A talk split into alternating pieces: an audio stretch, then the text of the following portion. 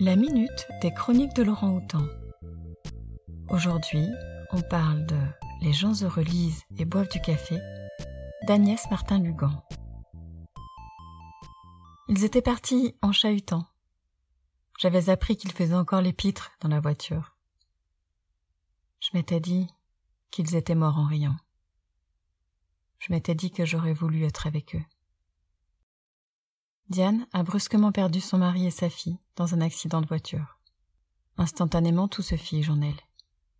Depuis un an, elle vit cloîtrée dans son appartement parisien.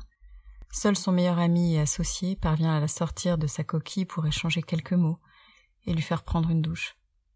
Incapable de faire son deuil, elle passe ses journées et ses nuits à fumer, boire du café et pleurer.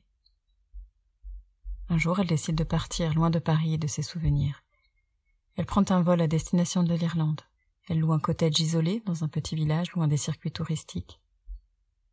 Les débuts sont difficiles. La douleur et le manque se font encore plus ressentir dans ce pays inconnu. Mais au fil des semaines, les magnifiques paysages irlandais, la plage battue par la pluie et l'hospitalité des habitants finissent par lui redonner chaque jour un peu plus goût à la vie.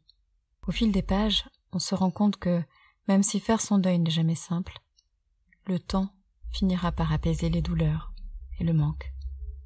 Malgré tout, la vie est plus forte, et on réalise qu'il faut parfois toucher le fond pour pouvoir mieux remonter. Les chroniques de Laurent Houtan sont un podcast des bibliothèques de la ville de Lausanne. La chronique d'aujourd'hui vous a été proposée par Patricia.